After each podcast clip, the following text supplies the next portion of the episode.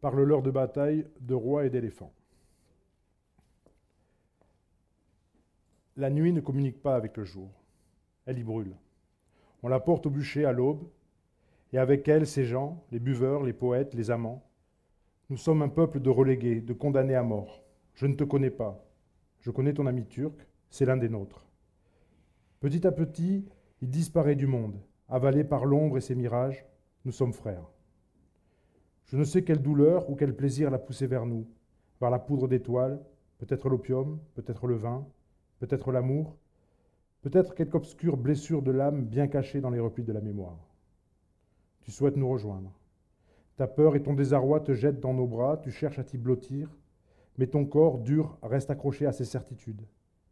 Il éloigne le désir, refuse l'abandon. Je ne te blâme pas. Tu habites une autre prison, un monde de force et de courage où tu penses pouvoir être porté en triomphe. Tu crois obtenir la bienveillance des puissants, tu cherches la gloire et la fortune. Pourtant, lorsque la nuit arrive, tu trembles. Tu ne bois pas, car tu as peur. Tu sais que la brûleur de l'alcool te précipite dans la faiblesse, dans l'irrésistible besoin de retrouver des caresses, une tendresse disparue, le monde perdu de l'enfance, la satisfaction, le calme face à l'incertitude scintillante de l'obscurité. Tu penses désirer ma beauté, la douceur de ma peau, l'éclat de mon sourire, la finesse de mes articulations, le carmin de mes lèvres, mais en réalité, ce que tu souhaites, sans le savoir, c'est la disparition de tes peurs, la guérison, l'union, le retour, l'oubli. Cette puissance en toi te dévore dans la solitude. Alors tu souffres, perdu dans un crépuscule infini, un pied dans le jour et l'autre dans la nuit. Trois balles de fourrure de zibeline et de martre, 112 paniers de laine, neuf rouleaux de satin de Bergame, autant de velours florentin doré, cinq barils de nitre, deux caisses de miroirs et un petit coffre à bijoux. Voilà ce qui débarque, avec Michel-Ange Buonarroti dans le port de Constantinople, le 13 mai 1506. À peine la frégate amarrée, le sculpteur a sauté à terre. Il tangue un peu, après six jours de navigation. On ignore le nom du drogman grec qui l'attend, appelons-le Manuel. On connaît en revanche celui du commerçant qui l'accompagne, Giovanni di Francesco Maringhi, florentin, établi à Istanbul depuis cinq ans déjà. Les marchandises lui appartiennent. C'est un homme affable, heureux de rencontrer le sculpteur David, ce héros de la République de Florence. Évidemment, Istanbul était bien différente alors. On l'appelait surtout Constantinople. Sainte-Sophie trônait seule, sans la mosquée bleue. La rive orientale du Bosphore était désolée. Le grand bazar n'était pas encore cette immense toile d'araignée où se perdent les touristes du monde entier pour qu'on les y dévore. L'Empire n'était plus romain et pas encore l'Empire. La ville balançait entre ottomans, grecs, juifs et latins. Le sultan avait nom Bayazid, le deuxième, surnommé le saint, le pieux, le juste. Les Florentins et les Vénitiens l'appelaient Bajazetto, les Français Bajazet. C'était un homme sage et discret, qui régna 31 ans. Il aimait tâter du vin, de la poésie et de la musique. Il ne rechignait ni aux femmes, ni aux jeunes hommes. Il appréciait les sciences et les arts, l'astronomie, l'architecture, les plaisirs de la guerre, les chevaux rapides et les armes tranchantes. On ignore ce qui le poussa à inviter Michel-Ange Buonarroti, des Buonarroti de Florence à Istanbul, même si le sculpteur jouissait déjà en Italie d'un grand renom. À 31 ans, certains voyaient en lui le plus grand artiste du temps. On le comparait souvent à l'immense Léonard de Vinci, de 20 ans son aîné. Cette année-là, Michel-Ange a quitté Rome sur un coup de tête. Le samedi 17 avril, la veille de la pose de la première pierre de la nouvelle basilique San Pietro, il est allé pour la cinquième fois consécutive prier le pape de bien vouloir honorer sa promesse d'argent frais. On l'a jeté dehors. Michel-Ange frémit sur son manteau de laine. Le printemps est timide, pluvieux. Michelangelo Buonarroti atteint les frontières de la République de Florence à la seconde heure de la nuit, nous apprend Ascano Condivi, son biographe. Il s'arrête dans une auberge à 30 lieues de la ville. Michel-Ange peste contre Jules II, pape guerrier et autoritaire qu'il a si maltraité. Michel-Ange est orgueilleux. Michel-Ange a conscience d'être un artiste de valeur. Se sachant en sûreté en territoire florentin, il est conduit les sbires que le pape a envoyés à sa poursuite avec ordre de le ramener à Rome, de force s'il le faut. Il arrive à Florence le lendemain pour le souper. Sa servante lui sert un bouillon maigre. Michel-Ange insulte mentalement l'architecte Bramante et le peintre Raphaël, les jaloux qui, pense-t-il, l'ont desservi auprès du pape.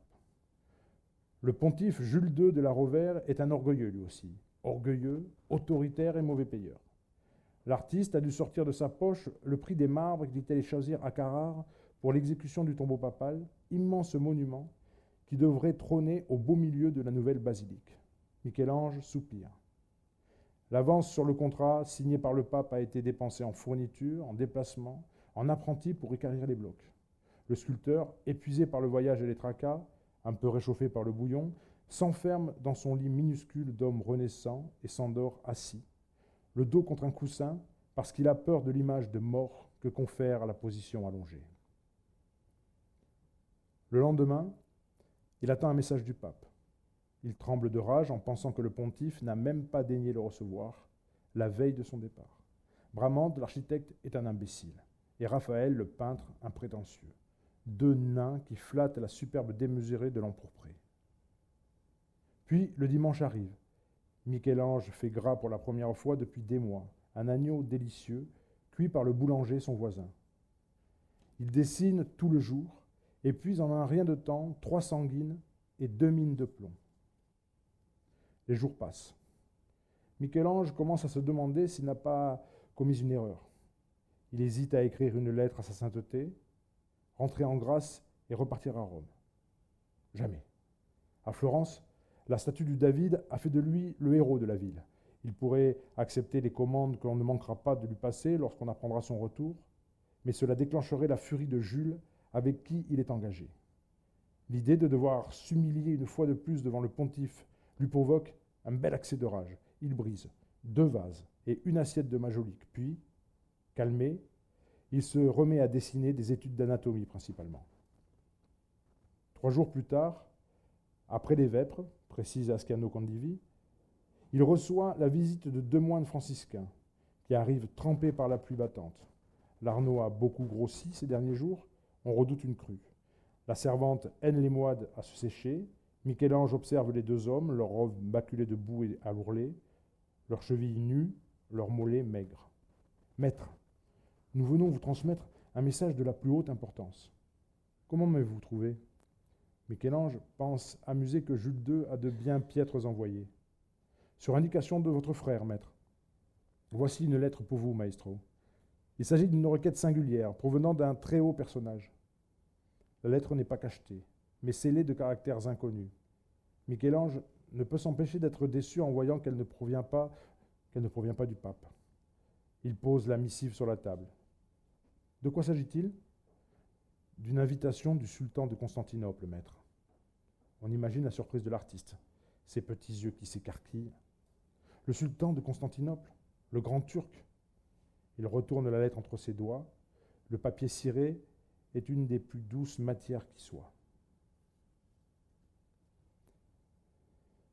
Assis dans les souffles de l'Adriatique, dans un bateau sur l'Adriatique, Michel-Ange regrette. Son estomac se tord, ses oreilles bourdonnent, il a peur. C'est la vengeance divine, cette tempête. Au large de Raguse, depuis, depuis la Morée, il a en tête la phrase de Saint Paul. Pour apprendre à prier, il faut aller sur la mer. Et la comprend. L'immensité de la plaine marine l'effraie. Les mousses parle un affreux patois nasillard qu'il n'entend qu'à moitié. Il a quitté Florence le 1er mai pour s'embarquer à Ancône après six jours d'hésitation. Les franciscains sont revenus à trois reprises. À trois reprises, il les a renvoyés en leur demandant d'attendre encore. Il a lu et relu la lettre du sultan en espérant qu'un signe du pape mette entre-temps fin à ses incertitudes. Jules II devait être trop occupé avec sa basilique et les préparatifs d'une nouvelle guerre. Après tout, Servir le sultan de Constantinople, voilà une belle revanche sur le pontife belliqueux qu'il a fait jeter dehors comme un indigent. Et la somme offerte par le grand turc est faramineuse. L'équivalent de 5000 ducats, soit cinq fois plus que le pape l'a payé pour deux ans de travail. Un mois. C'est tout ce que demande Bayazid. Un mois pour projeter, dessiner et débuter le chantier d'un pont entre Constantinople et Péra, faubourg septentrional un pont pour traverser ce que l'on appelle la Corne d'Or, Chroussokhéras des Byzantins. Un pont au milieu du port d'Istanbul, un ouvrage de plus de 900 pieds de long. Michel-Ange a mollement essayé de persuader les franciscains qu'ils n'étaient pas qualifiés. Si le sultan vous a choisi, c'est que vous l'êtes, maître, ont-ils répondu. Et si votre dessin ne convient pas au grand turc, il le refusera, tout comme il a déjà refusé celui de Léonard de Vinci. Léonard Passer après Léonard de Vinci, après ce lourdeau qui méprise la sculpture Le moine, sans trop s'en rendre compte, a immédiatement trouvé les mots pour convaincre Michel-Ange. Vous le dépasserez en gloire si vous acceptez, car vous réussirez là où il a échoué, et donnerez au nom un monument sans pareil, comme votre David. Pour le moment, adossé à un bastingage de bois humide, le sculpteur sans égal, futur peintre de génie et immense architecte, n'est plus qu'un corps, tordu par la peur et la nausée. Toutes ces fourrures, donc, tous ces paniers de laine, ces rouleaux de satin de Bergame et de velours florentin, ces barils et ces caisses, ont débarqué après Michel-Ange le 13 mai 1506. Une heure plus tôt, en doublant la pointe du palais, l'artiste a aperçu la basilique Sainte-Sophie, géant aux larges épaules. Atlas portant sa coupole jusqu'au sommet du monde connu. Pendant les manœuvres d'accostage, il a observé l'activité du port. Il a vu décharger l'huile de Mytilène, les savons de Tripoli, le riz d'Égypte, les figues sèches de Smyrne, le sel et le plomb, l'argent, les briques et le bois de construction. Il a parcouru des yeux les pentes de la ville, entrevu l'ancien sérail, le minaret d'une grande mosquée qui dépasse du haut de la colline. Il a surtout regardé la rive opposée, les remparts de la forteresse de Galata, de l'autre côté de la Corne d'Or. Cet estuaire qui ressemble si peu à l'embouchure du Tibre. C'est donc là, un rien plus loin, vers l'amont, qu'il est censé construire un pont. La distance à franchir est gigantesque. Combien d'arches faudra-t-il? Quelle peut être la profondeur de ce bras de mer? Michel-Ange et son bagage s'installent dans une petite chambre au premier étage des magasins du marchand florentin Maringhi. On a pensé qu'il préférerait prendre pension chez des compatriotes. Son drogman grec habite un réduit dans une dépendance voisine. La pièce où Michelangelo Buonarroti ouvre son bagage donne sur une coursive aux belles arcades de pierre. Une double rangée de fenêtres très hautes, presque collées au plafond, distribue une lumière qui semble venir de nulle part diffracté par les jalousies du bois. Un lit et une table de châtaignier, un coffre ouvragé en noyer, deux lampes à huile, un lourd bougeoir circulaire de fer, voilà tout. Une petite porte cache une salle d'eau carrelée, la faïence multicolore dont Michel-Ange n'a que faire, car il ne se lave jamais. Michelangelo possède un carnet un simple cahier qu'il a réalisé lui-même. Des feuilles pliées en deux, retenues par une ficelle, et une couverture de cartes épaisse.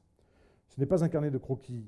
Il ne dessine pas, il n'y note pas non plus les vers qui lui viennent parfois ou les brouillons de ses lettres, encore moins ses impressions sur les jours ou le temps qu'il fait.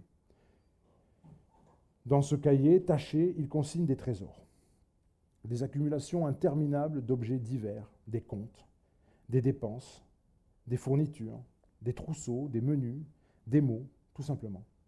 Son carnet, c'est sa malle. Le nom des choses leur donne la vie. 11 mai, voile latine, tourmentin, balancine, drisse, déferlage. 12 mai, garcette, cabestan, varangue, coupé, carlingue. 15 mai 1506, étoupe, amadou, briquet, mèche, cire, huile.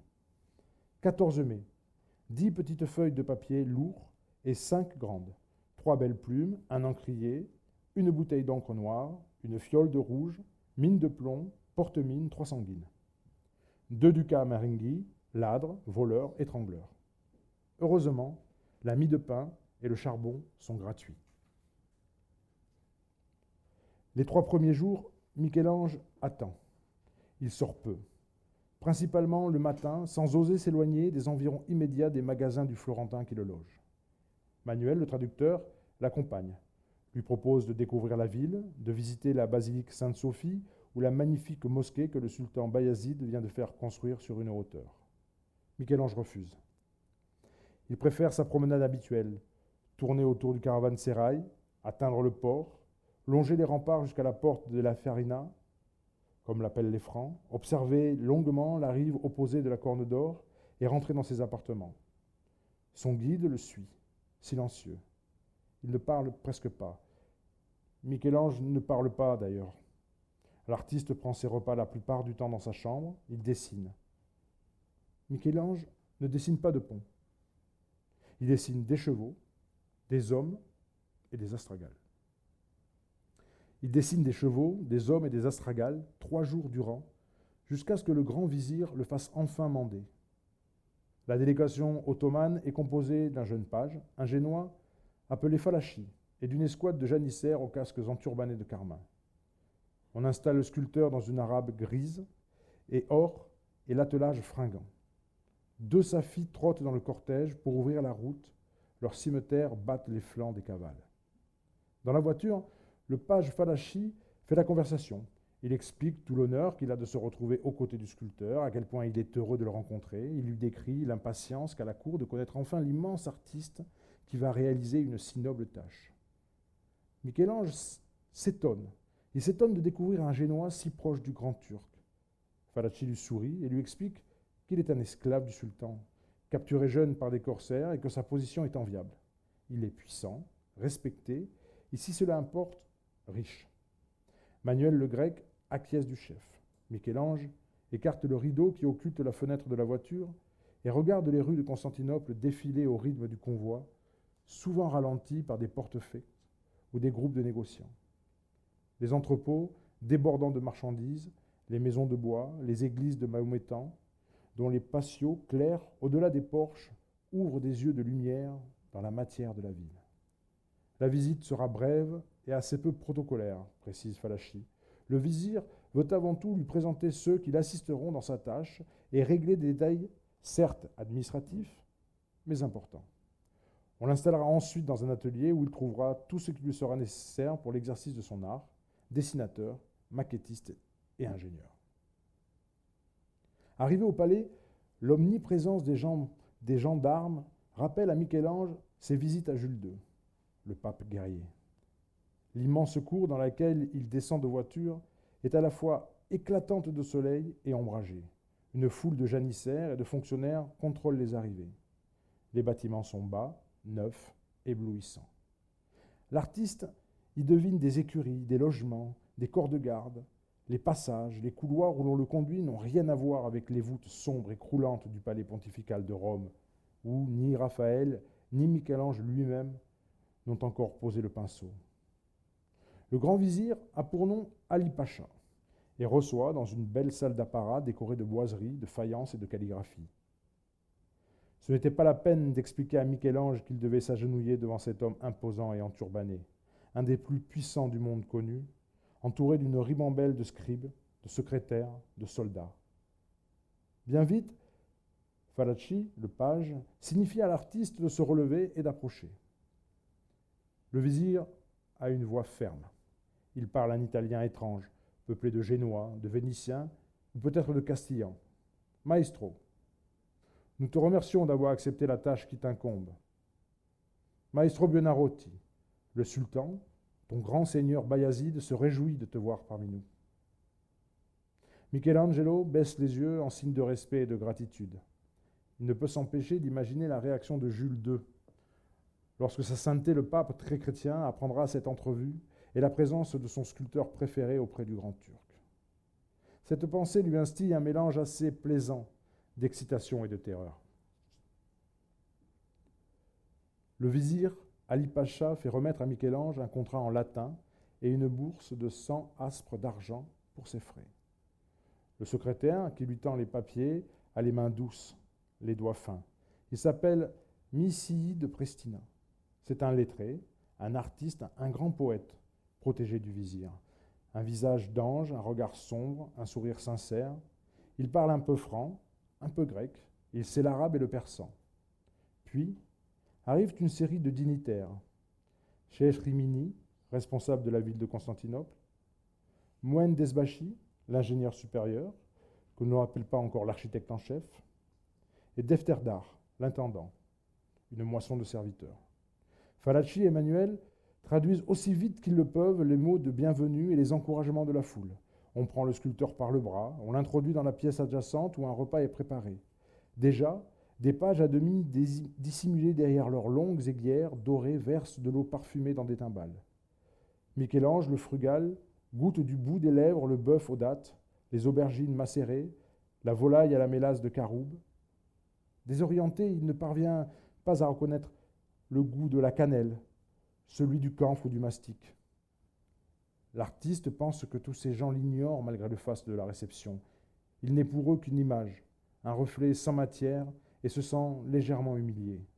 Michelangelo, le divin, n'a qu'une envie, c'est de voir l'atelier qu'on lui a promis et de se mettre au travail.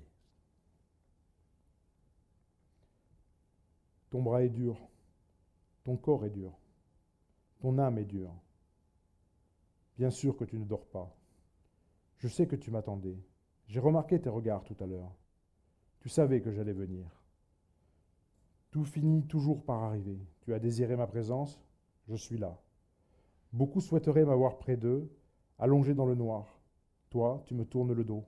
Je sens tes muscles tendus, tes muscles de barbare ou de guerrier. Il faut sans doute manier l'épée pour avoir des bras aussi forts. L'épée ou la faux?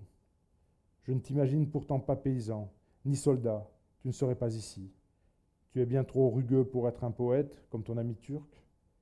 Es-tu un marin, un capitaine, un marchand Je ne sais pas. Tu ne me regardais pas comme une chose que l'on peut acheter ou posséder par les armes. J'ai aimé ta façon de m'observer quand je chantais, la précision de tes yeux, la délicatesse de leur convoitise. Et maintenant, quoi? As-tu peur, étranger? C'est moi qui devrais avoir peur. Je ne suis qu'une voix dans l'obscurité. Je disparaîtrai avec l'aube. Je me glisserai hors de cette chambre lorsqu'on pourra distinguer un fil noir d'un fil blanc et que les musulmans appelleront à la prière. On me paiera. Tu n'as rien à te reprocher. Laisse-toi aller au plaisir. Tu trembles. Tu ne me désires pas? Alors écoute. Il était une fois, dans un pays lointain, non, je ne vais pas te raconter une histoire. Ce n'est plus le temps des histoires. L'époque des contes est terminée. Les rois sont des sauvages qui tuent leurs chevaux sous eux. Il y a bien longtemps qu'ils n'offrent plus d'éléphants à leurs princesses. Mon monde est mort étranger. J'ai dû le fuir, abandonné jusqu'à mes souvenirs. J'étais enfant. Je me rappelle seulement le jour de la chute. Ma mère, affolée, mon père, confiant en l'avenir, qui essayait de la rassurer. Notre prince, le traître, qui s'enfuit après avoir ouvert la ville aux armées chrétiennes. C'était en janvier. Une neige fine brillait sur la montagne. Il faisait beau. Isabelle et Fernando, vos rudes souverains catholiques, ont dormi dans l'Alhambra. Fernando a ôté son armure pour monter sa royale femelle dans la plus belle chambre du palais, après avoir donné une messe victorieuse où, où tous ses chevaliers, entrés dans la citadelle sans se battre, priaient avec ferveur. Trois mois après, alors que nous allions sur les nobles, alors que nous avions vu les nobles espagnols s'installer dans la Médina, on nous chassa. Le départ, la conversion ou la mort. Nous respections les chrétiens. Il y avait des pactes, des accords disparu en une nuit. Je ne reverrai sans doute jamais l'endroit où j'ai grandi.